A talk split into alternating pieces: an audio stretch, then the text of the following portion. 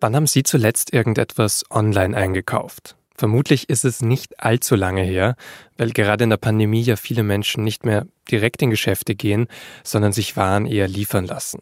Oder man sucht dann online ja auch nach besonderen Schnäppchen, also nach besonders guten Angeboten, die es so dann vielleicht auch nicht direkt auf Amazon gibt, sondern eher in kleineren Online-Shops oder bei eBay Kleinanzeigen.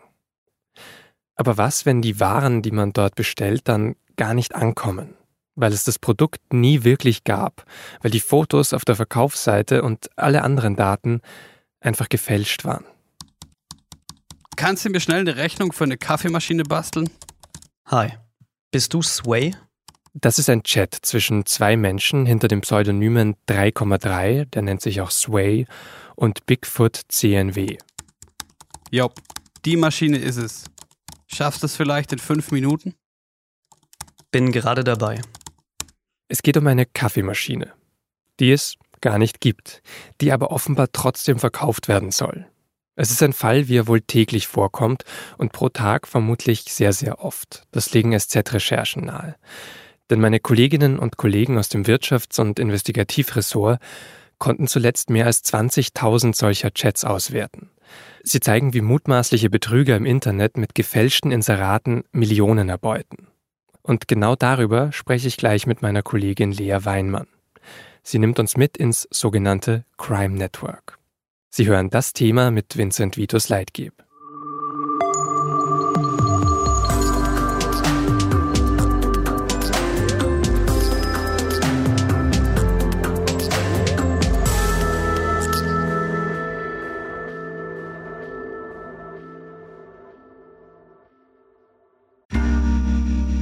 Werbung. Hi, ich bin Patrick Bauer, Reporter beim Magazin der Süddeutschen Zeitung. Und gemeinsam mit meiner Kollegin Eva Hoffmann habe ich an einer unglaublichen Geschichte recherchiert. Tom und Jana denken, sie ziehen mit ihrem kleinen Kind zu einer liebevollen Gemeinschaft. Aber sie landen in einer Gruppe, in der Menschen manipuliert und psychisch und physisch fertig gemacht werden. Wie schafft es die Familie da wieder raus? Im Schattenkloster. Chronik einer Gehirnwäsche ist ein SZ Plus Podcast in Zusammenarbeit mit Audible. Jetzt auf sz.de/slash Schattenkloster. Fake-Shops, falsche Anzeigen und ein ziemlich ausgeklügeltes System dahinter. Dazu hat meine Kollegin Lea Weinmann mit einem SZ-Team sehr aufwendig recherchiert. Und Lea im Zentrum steht dabei das sogenannte Crime Network. Was ist denn das genau? Das Crime Network ist erstmal ein Forum, wie jedes andere Internetforum, das man so kennt auch. Äh, nur, dass es halt speziell für Kriminelle ist. So kann man sich das vorstellen. Das heißt, es ist ein Forum, in dem sich zumindest mutmaßliche Kriminelle austauschen und sich gegenseitig Waren und Dienstleistungen anbieten und kommunizieren. Und das ist frei zugänglich. Also ich könnte da jetzt auch drauf schauen. Wenn du möchtest, könntest du da auch drauf schauen. Ja, also es gibt das Crime Network aktuell äh, normal im, im freien Netz. Das heißt, man kann das einfach googeln und ist dann auf der Seite. Es gibt Ableger des Crime Networks, die auch im Dark Web zu finden sind. Das ist dann wieder ein bisschen komplizierter, aber grundsätzlich kann da jeder äh, mitlesen wenn er möchte. Okay, eigentlich ein bisschen erschreckend. Ähm, aber dann erzähl doch mal, wie seid ihr dann zu dieser Recherche gekommen? Also warum habt ihr euch dann mit diesem Crime Network beschäftigt? Uns wurden Dateien zugespielt, in denen sich viele Tausende von Chatnachrichten zwischen mutmaßlichen Kriminellen befunden haben. Diese Dateien bzw. diese Nachrichten stammen jetzt nicht speziell direkt vom Crime Network, also nicht aus diesem Forum, sondern sind über einen Instant Messaging Dienst ausgetauscht worden. Der nennt sich Jabber. Das ist äh, ein Dienst wie, wie WhatsApp eigentlich oder früher ICQ. Damit mhm. kann man es ungefähr vergleichen. Aber diese Leute kennen sich eben über dieses Forum und tauschen sich dann privat äh, untereinander über Jabber aus. Und diese Nachrichten haben wir bekommen und ähm, hatten die dann erstmal, das ist eine riesige Datei gewesen und äh, haben dann versucht, die so aufzubereiten, dass man die lesen kann und eben einen Einblick bekommen kann darin, wie diese Menschen kommunizieren, wie sie aus, sich austauschen und wie dieser Betrug funktioniert am Ende. Das heißt aber, die Dateien, die ihr hattet, das waren eben, die waren sozusagen nicht sichtbar für alle, sondern das waren dann eben private Nachrichten. Genau, genau. Wie konntet ihr dann überprüfen, dass die auch, auch wirklich authentisch sind? Wir kommen jetzt auch gleich zum Inhalt, was dann drin stand. Ah, überprüft haben wir das hauptsächlich über Bitcoin-Transaktionen, die wir in den Chats gefunden haben. Also in den Chats steht auch genau drin, an welchem Tag und zu welcher Uhrzeit diese Nachricht gesendet wurde. Und diese Bitcoin-Transaktion haben wir insofern nachvollziehen können, als dass es für jede Transaktion eine gewisse Bitcoin-Wallet gibt. Das ist wie eine digitale Geldbörse, eine sehr lange Nummer, die wir auch in diesen Chats gefunden haben. Und äh, man muss wissen, dass sämtliche Bitcoin-Transaktionen, die je getätigt wurden, in der Blockchain hinterlegt sind im Netz.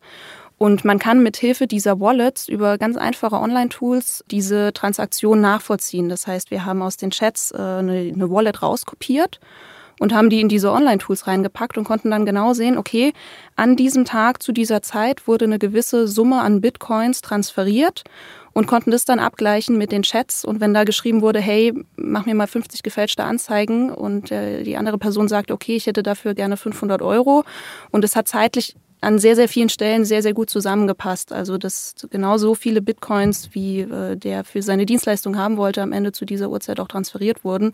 Und das war für uns ein sehr, sehr starkes Indiz dafür, dass es sich eben um echte Nachrichten handeln muss und dass nicht alles erfunden ist. Dann kommen wir doch mal zu den Inhalten. Ihr habt da ja auch einen User gefunden drinnen, der öfter vorkommt als andere. Den haben wir auch schon hier in der Einleitung zitiert. Ähm, Sway beziehungsweise 3,3. Vielleicht können wir an dem auch mal so ein bisschen beispielhaft erzählen, worüber da gesprochen wird oder geschrieben wird oder was er dort macht zum Beispiel. Sway ist die Person in den Chats, die am häufigsten aufgetaucht ist. Also er hat die meisten Nachrichten versendet oder äh, empfangen. Deswegen haben wir ihn auch zum Protagonisten unserer Geschichte gemacht. Und man konnte bei ihm eben am besten nachvollziehen, wie er Menschen im Internet betrügt. Das heißt, er macht das auf zwei unterschiedliche Arten. Einmal mit Fake-Shops, also ganzen Webseiten, die er aufsetzt und die vermeintlich Produkte anbieten, die man kaufen kann, die er aber nie versendet. Das heißt, er steckt das Geld ein und das ist dann eben weg und die Kaffeemaschine, die man bestellt hat, kommt nie an. Und der andere Teil, das sind gefälschte Inserate, die er bei eBay Kleinanzeigen hochlädt. Ähm, funktioniert unterm Strich nach demselben Prinzip, nur eben eine andere Plattform. Und in diesen Chatnachrichten, die er da ausgetauscht hat mit anderen, hat man eben sehen können, dass er diesen Betrug nicht alleine macht. Das heißt, er hat ein ganzes Netzwerk an Leuten drumherum, die ihm dabei helfen und davon profitieren, indem er sie für diese Dienstleistungen bezahlt. Man nennt es Crime as a Service. Also, mhm. dass man andere dafür bezahlt, äh, diese Dienstleistungen für einen zu übernehmen. Und äh, es ist aber wirklich so einfach. Also er nimmt eine Kaffeemaschine, postet davon ein Bild jetzt angenommen auf eBay Kleinanzeigen und sagt, ähm, die könnte ich jetzt zum Beispiel kaufen und wenn ich sie bestelle, sie kommt aber nie an.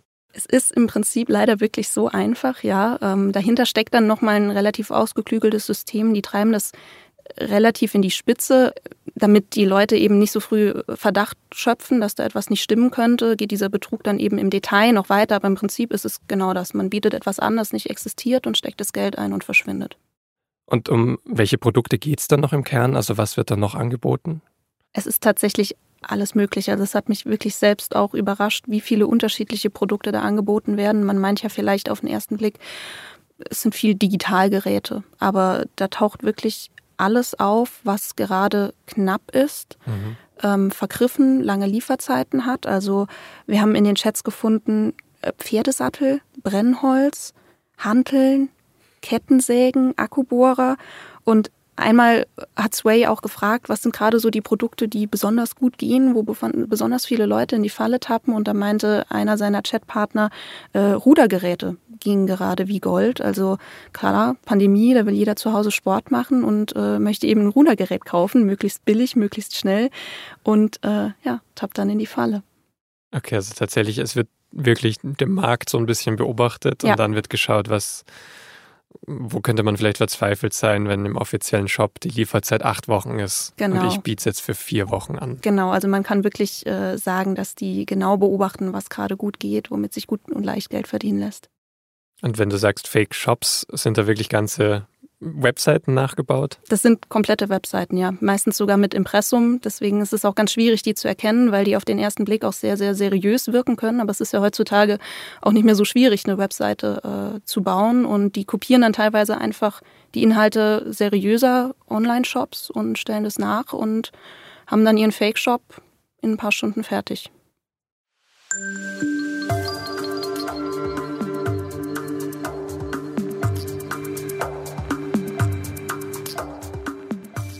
Wer neu zum Crime Network dazukommt, muss sich dabei aber wohl erst ein wenig orientieren. Es gibt wohl Relativ spezielle Abkürzungen, die man erst verstehen muss.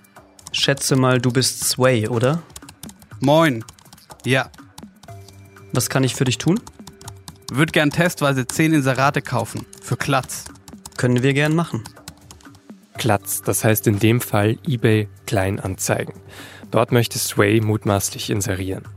Das Wort Inserate wird anderswo auch abgekürzt. Würd gern ein paar Insis kaufen. Zehnmal zum Testen. Nischenprodukte? Jo. 80 dann. Im Angebot. Oft taucht auch das Wort Grabben auf. Das heißt, man kopiert Angaben von unterschiedlichen anderen Anzeigen zusammen. Und in einem weiteren Chat, in dem es um ein Bankkonto geht, kommt dann noch eine andere sehr häufige Abkürzung vor. Kannst du da was machen? Also mit Vic? Versuch's mal weiter. Wenn es gar nicht klappt, müssen wir Neues per Post anfragen.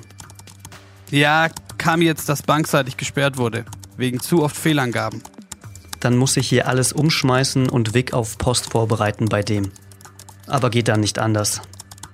Vic heißt in dem Fall Victim, also das Opfer des mutmaßlichen Betrugs, über das hier geschrieben wurde.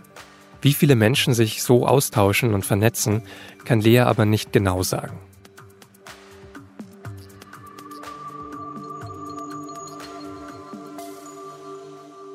Kann keine Zahlen nennen, aber diese Chatnachrichten, die wir bekommen haben, sind ja nur ein Ausschnitt dessen, was da kommuniziert wird und die erstrecken sich auch nur über einige Monate. Das ist jetzt keine jahrelange Aufzeichnung. Das heißt, da müssen noch viel, viel mehr Menschen sein, die das machen und das sind auch alles nur deutschsprachige Nachrichten. Das heißt, es ist nur ein ganz kleiner Ausschnitt und der ist schon sehr, sehr groß. Wer da schreibt, das ist auch sehr schwierig zu sagen, weil wir die Person dahinter ja nicht kennen. Aber es scheinen grundsätzlich computeraffine Menschen zu sein, die jetzt aber keine großartigen Programmier- oder Hacker-Skills brauchen. Es kann schon sein, dass da welche dabei sind, die sehr, sehr begabt sind. Aber die allermeisten sind wirklich einfach, scheinen Leute zu sein, die im Internet Menschen betrügen wollen, dafür aber gar nicht so viel wissen müssen und ähm, eben in diesem Forum sich austauschen, gegenseitig voneinander auch lernen, sich, sich Anleitungen hin und her schicken, wie man sich einen Fake-Shop baut, wie man ein Bankkonto klaut und so weiter und so fort. Das heißt, die Schwelle, um da reinzukommen, scheint mir relativ gering zu sein. Mhm. Und wie funktioniert das dann? Also wenn ich jetzt einen Shop bauen möchte, jetzt, du musst es nicht mir erklären, aber grundsätzlich, ihr habt es ja recherchiert, so wie, wie würden die vorgehen oder wen schreiben die als erstes an oder wie beginnt das? Also im Detail können wir das auch nicht hundertprozentig nachvollziehen, aber grundsätzlich könnte man eigentlich mit einer einfachen Google-Suche starten. Dann würde man relativ schnell bei diesem Crime Network landen und auch relativ schnell bei Anleitungen, in denen Leute erklären, wie sie so etwas machen und wie man da vorgehen muss. Und diese Leute haben ja auch oft Profile, natürlich pseudonymisiert, also die schreiben natürlich nicht ihren echten Namen dahin, aber dann kann man die anschreiben und fragen, hey, wie funktioniert das? Wie kann ich da mitmachen? Wir haben sogar teilweise, was man vielleicht wissen muss in diesen Chats, die tauschen sich mit einer ganz eigenen Sprache aus. Die benutzen sehr viele Abkürzungen, sehr viele Fachbegriffe. Und wir haben uns da am Anfang auch erstmal reinfuchsen müssen, was das jeweils bedeutet, haben dann aber beim Durchsuchen des Crime Networks auch relativ flott eine Liste gefunden, die quasi für Anfänger erstellt wurde, wo genau aufgelistet wurde, welche Abkürzungen für was stehen und äh, wofür man sich in Acht nehmen muss, so Tipps und Tricks äh, für den leichten Einstieg. Also man braucht wirklich nicht viel, um, um Betrüger zu sein im Netz heutzutage. Und was sind die Dienstleistungen dann? Das ist auch sehr äh, unterschiedlich. Also eigentlich kann man von Beginn bis zum Ende des Betrugs sich alles anscheinend einkaufen in diesem Netzwerk. Das geht los mit einem Fake-Shop, den unser Sway, der Protagonist, sich zum Beispiel eingekauft hat bei einem, der ihm diesen kompletten Shop von vorne bis hinten aufgesetzt hat und dafür Geld genommen hat. Dann gibt's Fake-Rechnungen, die man an seine Opfer schicken kann, um eben das Bild zu vermitteln, dass es sich hier um einen echten äh, Verkauf handelt. Äh, mhm. Die kann man auch entweder selber basteln oder sich eben basteln lassen. Man kann die Anzeigen bei eBay Kleinanzeigen basteln. Man kann sich Bankkonten, worauf dieses Geld dann eben transferiert werden soll von diesen Opfern, äh, einkaufen von anderen. Also das geht bis hin zu Sendungsverfolgungsnummern, äh, die man ja bekommt, wenn man ein Paket verschickt Die lassen sich auch fälschen und auch die kann man einkaufen und seinem Opfer dann schicken, um eben den Schein zu wahren und zu zeigen, hier schau, ich habe das Paket auf den Weg gebracht, hier ist deine Sendungsverfolgungsnummer. Was passiert dann? Also ich kann, wenn ich eine Kaffeemaschine bestellt habe, die es nicht gab, ich kriege eine Sendungsnummer, kann ich die dann, die kann ich dann verfolgen, erstmal im Internet und dann irgendwann verschwindet sie wieder oder wird darauf spekuliert, dass ich sie gar nicht eingebe. So wie wir das verstanden haben, sind das wirklich tatsächliche Sendungsverfolgungsnummern, die, die kriegt man ja, sobald man eine Paketmarke kauft. Das heißt, man gibt die dann bei DHL oder einem anderen Dienstleister eben ein und sieht dann, okay, das ist wirklich ein Paket. Äh, das wird aber nie auf den Weg gebracht. Das heißt, man kann gar nichts verfolgen. Aber es hält das Opfer, das wird das Opfer schon irgendwann merken, dass da nie was auf den Weg gebracht wurde, aber es hält es eben länger hin. Und es geht ja am Ende nur um Zeit. Das heißt, ähm, man hat dann als Sway, als, als mutmaßlicher Krimineller mehr Zeit, um das Geld, das man vielleicht von dem Opfer schon bekommen hat, woanders zu parken, abzutauchen und sich eben nie wieder zu melden, bevor die Ermittlungsbehörden eingeschaltet werden. Ah, okay, ja. Das heißt eine Hinhaltetaktik im Prinzip. Und äh, weil du jetzt Bankkonten angesprochen hast, man kann dort auch Bankkonten kaufen. Also wie funktioniert das denn? Das ist eigentlich auch wieder erschreckend einfach. Es gibt in den Chatnachrichten sehr, sehr viele äh, Namen, die scheinen echten äh, Personen zu gehören mit dazugehöriger äh, IBAN. Und das funktioniert auf unterschiedliche Weisen. Ein Prinzip ist, dass die Leute online zum Beispiel eine Anzeige schalten, eine vermeintliche Anzeige, in der steht, dass sie Bankkonten testen wollen, auf Nutzerfreundlichkeit zum Beispiel. Und jeder, der mitmacht, bekommt dann irgendwie 50 Euro, 100 Euro dafür, dass man eben äh, da seinen Teil zu beiträgt. Und dann meldet man sich dort und eröffnet ein Bankkonto mit seinem echten Namen, seiner echten Identität. Die Betrüger überweisen vielleicht sogar dieses Geld, aber haben am Ende eben bei einer echten Bank ein echtes Konto einer echten Person eingerichtet, ähm, und sagen äh, der Person, die da mitgemacht hat, äh, dass sie die Löschung des Kontos übernehmen. Man muss sich weiter um nichts kümmern und dann haben sie ein Konto, mit dem sie machen können, was sie wollen. Und bis diese Person merkt, was mit diesem Konto passiert ist, ist dann eben meistens schon zu spät. Also ist da schon einfach Geld reingeflossen von Fake-Shops? Genau, genau, ist da Geld reingeflossen und es wird dann auch schnell wieder abgebucht über unterschiedliche andere Konten, landet im Ausland und ist dann eben weg. Also das Geld zu bekommen ist dann häufig sehr, sehr, sehr schwierig. Und wie lang besteht so ein Bankkonto? Könntet ihr das nachvollziehen, wie leicht das ist, sowas dann auch wieder zu schließen oder zu verfolgen und zu sagen, da, das ist fake? Also wir können nicht sagen, wie lange so ein Bankkonto jeweils in Betrieb war, aktiv war. Ich nehme an, dass es nicht besonders lange ist. Also es kommt wahrscheinlich auch darauf an, je nachdem, wie schnell man eben als Person, die hinter diesem Bankkonto steht, den Betrug bemerkt, weil sich zum Beispiel die Bank bei einem meldet und sagt, da haben sich Leute gemeldet oder weil man irgendwie selbst anfängt zu überlegen und einem kommt irgendwas so ein bisschen komisch vor. Aber grundsätzlich gehe ich davon aus, dass diese Konten nicht sehr, sehr lange benutzt werden, weil der Betrug eben dann doch relativ schnell auffällt. Aber das muss ja auch gar nicht sein, weil es gibt ja genug. Also da nimmt man eben das nächste. Also laut unseren Chats gehen diese Konten für so ein paar hundert Euro äh, über die Theke quasi, über die, die kriminelle äh, Theke. Und das, das sind ja Peanuts am Ende für, für diese Leute. Wie viel Geld sprechen wir denn generell? Also wenn wir jetzt, könnt ihr das sagen für jemanden wie Sway, eurem Protagonisten, wie viel der damit einnimmt? Beweisen können wir es nicht, aber er hat selbst behauptet in den Chatnachrichten, dass es bei ihm ähm, im sechsstelligen Bereich jährlich ist, was er damit verdient. Also so ein paar hunderttausend Euro und dass er sich ein paar Autos gekauft hat. Also sie prahlen so ein bisschen rum ähm, untereinander. Äh, es gibt welche, die verdienen weniger. Es wird welche geben, die werden noch einiges mehr verdienen im Jahr. Also das sind schon ganz schön große Summen. Indiz dafür, dass das auch stimmen könnte, sind wieder diese Bitcoin-Transaktionen, weil man da ja sieht, wie viel Geld wurde jeweils hin und her überwiesen und was da so von einem Wallet täglich hin und her überwiesen wird. Das sind schon Summen, da muss am Ende einiges zusammenkommen, damit, damit da täglich so viel hin und her gebucht werden kann. Zu viel Geld ausgegeben letzte Zeit. Haha. was hast du dir noch so zugelegt? Puh. Paar Autos, wie machst du so viel Geld, ohne was zu machen? Gut, ich lebe von dem vor Monaten verdienten noch, haha. was war das denn? 20, 30k? Nee, nee, war schon gut. Ich habe 700 gemacht etwa, letztes Jahr. Dann hast du aber echt hohe Ausgaben. Dieses Jahr will ich eine Mio erreichen, egal wie. Dann erstmal Pause. Okay, das heißt, dann, dann sind die 500 Euro für eine eBay-Kleinanzeigen-Anzeige auch wirklich eben Peanuts, wie du sagst, also sehr wenig Geld. Ja, also es kommt natürlich immer darauf an, äh, mit wem in dem Netzwerk man dann da zu tun hat. Für andere scheint das wieder mehr Geld zu sein. Es gibt auch welche, die sind mehr so kleine Fische in äh, diesem Crime Network, die äh, freuen sich schon, wenn sie mit irgendwas, zum Beispiel einen, einen, Anruf, den sie bei irgendeinem Opfer gemacht haben, 30, 40 Euro verdienen können. Aber die größeren, für die sind das keine Summen. Was wisst ihr denn sonst über die mutmaßlichen Täter, Betrüger da? Geben die sonst irgendwie private Dinge von sich preis? Zum Beispiel in den Chats könnt ihr wissen, wer das ist?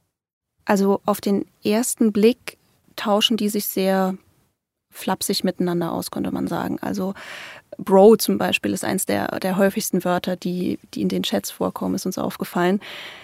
Das ist aber nur auf den ersten Blick eine eher freundschaftliche Kommunikation, weil auf den zweiten Blick geben die gar nicht so viel von sich und ihrer wahren Identität preis, aus gutem Grund natürlich. Ne?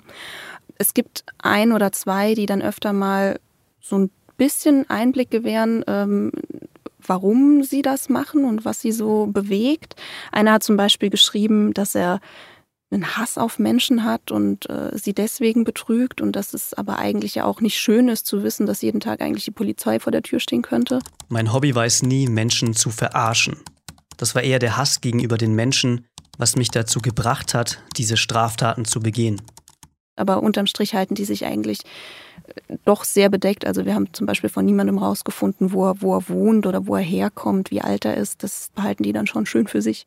Ja, und also abgesehen von der einen Ausnahme wisst ihr jetzt auch nicht von größeren Bedenken oder von Ängsten, dass sie auffliegen könnten. Nö, Nö, also die, die hauschen sich dann doch relativ professionell aus, so wie man sich eben auf der Arbeit austauscht, schreiben sich gegenseitig, wann sie so am Laptop sitzen, wann ihre Arbeitszeiten in Anführungszeichen eben sind. Also das ist, wenn auch eine sehr lustige Art der Kommunikation, am Ende doch eine relativ professionelle. Moin. Bock zu callen? Für Klatz Wix? Wie kann ich dir helfen? 65 Euro pro Call. 65 Euro? Hab hier Tonbandschleifen am Laufen, wie Frau sagt, Schatz, darf ich dir was zu essen machen? Katzen, die miauen, Hunde, die bellen, weil kein Betrüger hat Katze zu Hause. Okay. Habt ihr denn versucht, die Leute auch, die Betroffenen zu kontaktieren? Die Betroffenen, das haben wir versucht, ja, da hat sich nur leider keiner zurückgemeldet. Also es gibt ja ein paar äh, Daten über diese Betroffenen in den Chatnachrichten. Wir haben auch ein paar Handynummern gefunden, aber die waren teilweise nicht mehr aktiv oder es gab eben über unterschiedliche Social-Media-Profile keine Rückmeldung. Wir haben auch versucht, die Täter zu kontaktieren. Also Sway speziell haben wir kontaktiert. Der hat nämlich an einer Stelle auch seine Handynummer in den Chats hinterlassen und seinen Telegram-Namen.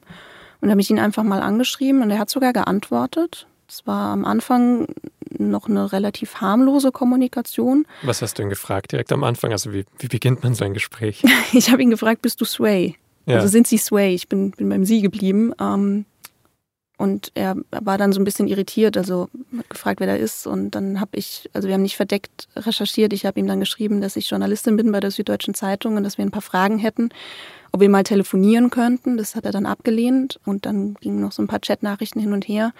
Und wir haben ihn dann ein paar Tage später offiziell konfrontiert mit sämtlichen Dingen, die wir meinen über ihn zu wissen und ihn gefragt, ob er sich dazu äußern möchte. Und dann ist die Stimmung so ein bisschen gekippt. Also dann hat er angefangen, uns zu drohen und äh, sagte, dass wir uns sehr gut überlegen sollen, was wir veröffentlichen und dass man mit unseren Namen und Social-Media-Profilen ja so einiges anstellen könnte. Was meint er damit? Kannst du da mutmaßen? Also am Anfang konnten wir nur mutmaßen man kann ja sehr viele Dinge mit, mit Namen und Social-Media-Profilen anstellen. Ja. Ein paar Tage nach der Veröffentlichung sind Shops aufgetaucht im Netz, die wir gefunden haben, die aus unserer Sicht Fake-Shops sein könnten. Und in denen stehen wir mit unserem Klarnamen und unseren Twitter-Profilen im Impressum. Ja. Ich nehme an, dass das so seine Art von, von Rache ist dafür, dass wir seine Chats veröffentlicht haben. Also dann, ja, wir können nur mutmaßen, aber in der Hoffnung, dass ihr vielleicht Probleme bekommt, weil euer Name da steht. Dass wir Probleme bekommen, dass wir beschäftigt sind, dass wir den Artikel vielleicht auch wieder offline nehmen. Okay. Ja. Macht ihr natürlich nicht. Machen wir nicht, nee.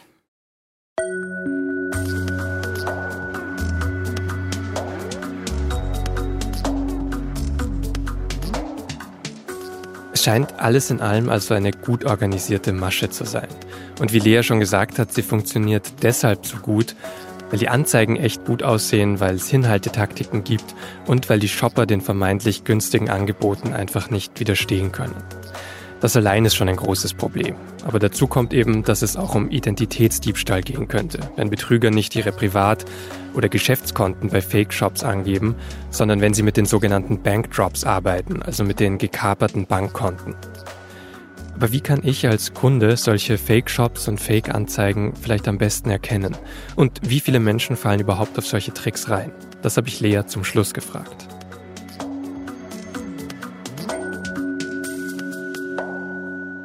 Also Zahlen gibt es dazu nicht, auch nicht dazu, wie groß der Schaden ist, der da jährlich angerichtet wird. Aber es muss schon einiges sein, wenn man sich anschaut, wie viel da am Ende umgesetzt wird, wie viele Leute am Ende von diesem Betrug profitieren. Ähm, und auf der anderen Seite sieht, dass die Summen, um die es da geht, im einzelnen Betrugsfall eigentlich nie sonderlich hoch sind. Also eine Kaffeemaschine 50, 80 Euro, ein Rudergerät vielleicht mal ein paar hundert Euro, aber mhm. das sind ja nie riesige Beträge, um die es da geht. Das heißt, es muss schon über die Masse funktionieren. Das heißt, am Ende müssen da jährlich viele, viele Leute in die Falle tappen, damit das System am Ende so groß werden kann überhaupt. Also wenn wir diese eine Zahl nehmen, die du vorhin genannt hast, also sechsstelliger Bereich, die genau. jemand wie Sway laut seiner eigenen Nachrichten umsetzt. Ja, und das ist ja nur einer. Genau, dann müssten es ja einige Kaffeemaschinen sein. Mhm. Und glaubst du dann, dass Menschen, die eben reinfallen, dann sich gar nicht darum kümmern, ihr Geld wiederzubekommen oder haben die einfach gar keine Chance? Also ich denke schon, dass die versuchen werden, ihr Geld wiederzubekommen, je nachdem, um welche Summe es sich handelt. Also ich nehme an, wenn jemand ähm, 50 Euro verliert, dann wird er nicht den Aufwand betreiben wie jemand, der vielleicht 5000 Euro verloren hat. Aber klar, ähm, das wird angezeigt, nur ein wichtiger Faktor bei dem Thema ist eben die Zeit, die bis dahin verstrichen ist. Also man bestellt eine Kaffeemaschine, vielleicht mit einem mulmigen Gefühl im Bauch, denkt aber, es ist alles in Ordnung. Dann kommt die nicht an, dann fragt man mal nach, dann dauert es nochmal zwei Wochen, man kommt immer noch keine Antwort, natürlich. Die Kaffeemaschine kommt nie an und erst nach ein paar Wochen kommt man dann auf den Trichter, dass da vielleicht was falsch gelaufen sein könnte. Und bis man dann den Schritt geht, bei einer Polizei Anzeige zu erstatten, das dauert eben einige Wochen. Und bis dahin ist das Geld, das auf einem geklauten Bankkonto ge gelandet ist, schon, schon ganz weit weg. Und es ist dann eben der Fake-Shop vielleicht auch schon offline. Es ist dann eben super schwer auch für Ermittlungsbehörden, da noch Spuren zu finden und die Person, die dahinter steht, festzumachen. Wisst ihr aber von Anzeigen, wisst ihr von Ermittlungen? Habt ihr da versucht, äh, auch Behörden zu kontaktieren und zu fragen, wie sie vorgehen? Äh, wir haben mit Behörden gesprochen, die ermitteln bei jeder Anzeige, die gestellt wird. Also man sollte auch immer direkt Anzeige erstatten. Das ist jetzt nicht umsonst, auch wenn es erstmal eine Anzeige gegen unbekannt ist, weil man hat schon Ansatzpunkte. Und ich meine, Menschen, das sind ja auch Menschen, diese mutmaßlichen Kriminellen, die machen auch Fehler. Und darauf kann man ein Stück weit setzen. Und je schneller man ist, desto größer sind auch die Chancen, dass äh, die Polizei da eine Chance hat, äh, jemanden dingfest zu machen. Davon abgesehen versuchen die Behörden mehr so grundsätzlich das Thema anzugehen. Also es gibt mittlerweile Schwerpunktstaatsanwaltschaften, die sich nur mit dem Thema Cybercrime beschäftigen. Es gab 2020 auch einen großen Schlag gegen Crime Network als Ganzes, also gegen dieses Forum und die Leute dahinter, die das leiten und ähm, betreiben. Da gab es Razzien und das Crime Network war dann auch eine Zeit lang offline. Allerdings anscheinend nicht relativ lange, weil mittlerweile kann man das Forum im Netz ja unter anderer Adresse auch schon wieder finden. Aber die, ja, die Staatsanwaltschaften und die, die Ermittlungsbehörden versuchen da schon gegen vorzugehen. Es ist nur eben sehr, sehr mühsam auch. Weißt du, woran es liegen könnte, dass das nicht schneller geht oder nicht stärker priorisiert wird? Ist das, weil es so unklar ist, weil es halt doch oft um, um kleinere Summen gibt, weil es auch beim Thema Cybercrime vielleicht größere Themen gibt? Klar, ein Stück weit schon. Also natürlich ermittelt die Staatsanwaltschaft immer, wenn sie eine Anzeige bekommen. Aber es gibt natürlich auch im Bereich Cybercrime Dinge, die noch viel schwerwiegender sind und äh, schwieriger zu bekämpfen. Und ich will es nicht so gemein sagen, äh, wo es sich mehr lohnt, da äh, zu ja. priorisieren. Aber äh, klar, aber unterm Strich, durch diese Schwerpunktstaatsanwaltschaften passiert auch schon einiges. Aber man kann natürlich immer mehr machen. Und dass so ein Forum einfach sichtbar ist, wie kannst du dir das erklären? Das, das ist einfach, weil die Betreiber dann schneller sind oder weil es immer wieder neu auftauchen würde. So stelle ich mir das vor, ja. Also ähm, man kann dieses äh, Crime Network natürlich irgendwie äh, ermitteln, aber unterm Strich ist es vielleicht auch gar nicht, ist jetzt meine persönliche Meinung, ist es vielleicht auch gar nicht so klug, immer dieses Netzwerk an sich offline zu nehmen und äh, weil diese Leute immer eine Möglichkeit finden werden, sich im Netz auszutauschen, ob es jetzt dieses Forum ist oder ähm, irgendwas im Dark Web oder mhm. irgendwelche anderen Chats, wo die Polizei eben nicht mehr oder weniger mitlesen kann. Ähm, vielleicht ist es gar nicht so klug, das immer alles äh, zu zerschlagen, sondern ein bisschen schlauer, sie einfach mal machen zu lassen und ein bisschen mitzulesen. Ja, und Hinweise zu generieren. Genau. Und was machen denn Plattformen selbst? Also eBay Kleinanzeigen zum Beispiel, die hast du jetzt öfter genannt. Äh, da passiert wohl relativ viel. Ich stelle mir vor, es gibt auch andere Plattformen, wo dann aus solchen Fake-Shops Angebote plötzlich auftauchen. Wie können die dagegen vorgehen?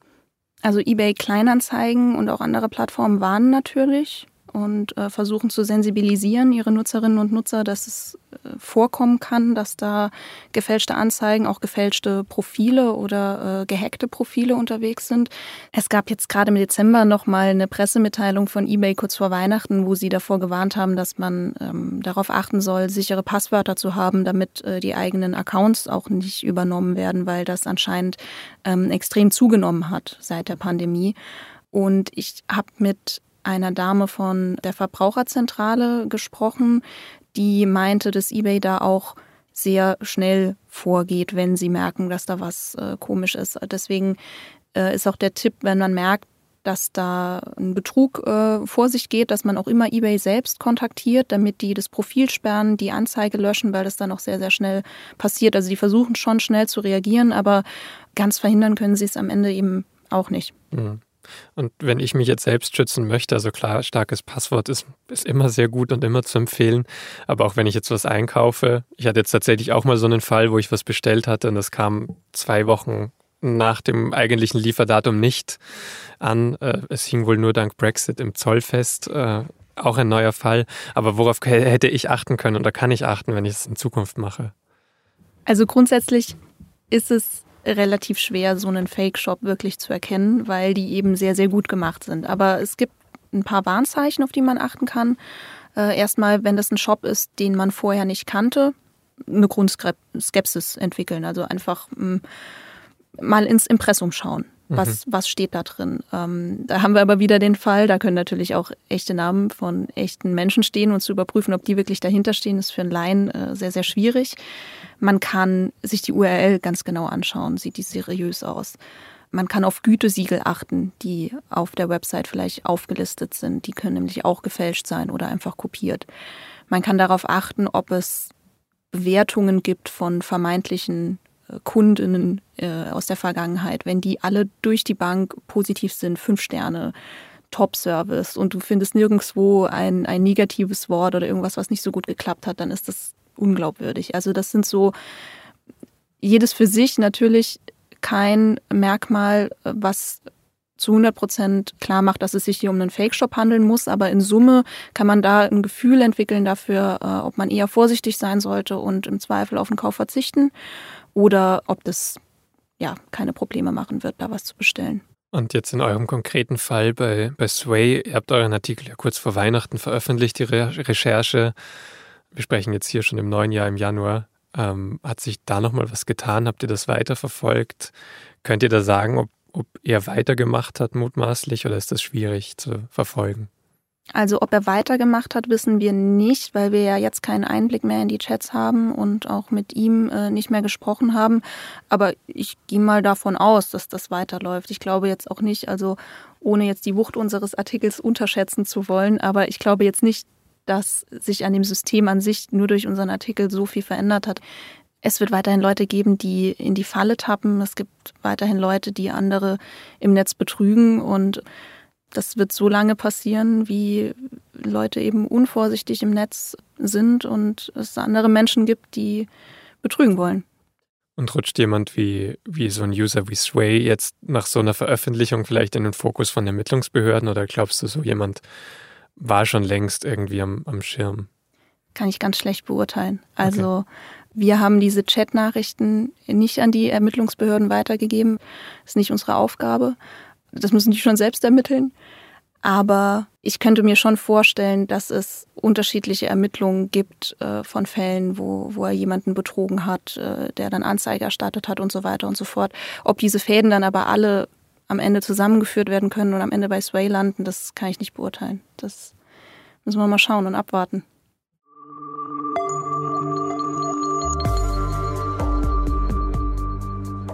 Das war Lea Weinmann. Sie hat diese Recherche zusammen mit Nils Wischmeier und Hannes Munzinger gemacht. Und den ganzen Text zum Nachlesen, den verlinke ich natürlich nochmal in den Show Notes. Das war das Thema für diese Woche. Diese Folge haben Caroline Lenk, Moritz Batscheider und ich, Vincent Vitus Leitge, produziert. Wenn Sie Anregungen, Feedback oder Kritik für uns haben, melden Sie sich gerne per Mail unter podcast.sz.de. Ich wünsche eine schöne Woche und hoffe, dass Sie auch in der nächsten Folge wieder mit dabei sind. Bis dahin.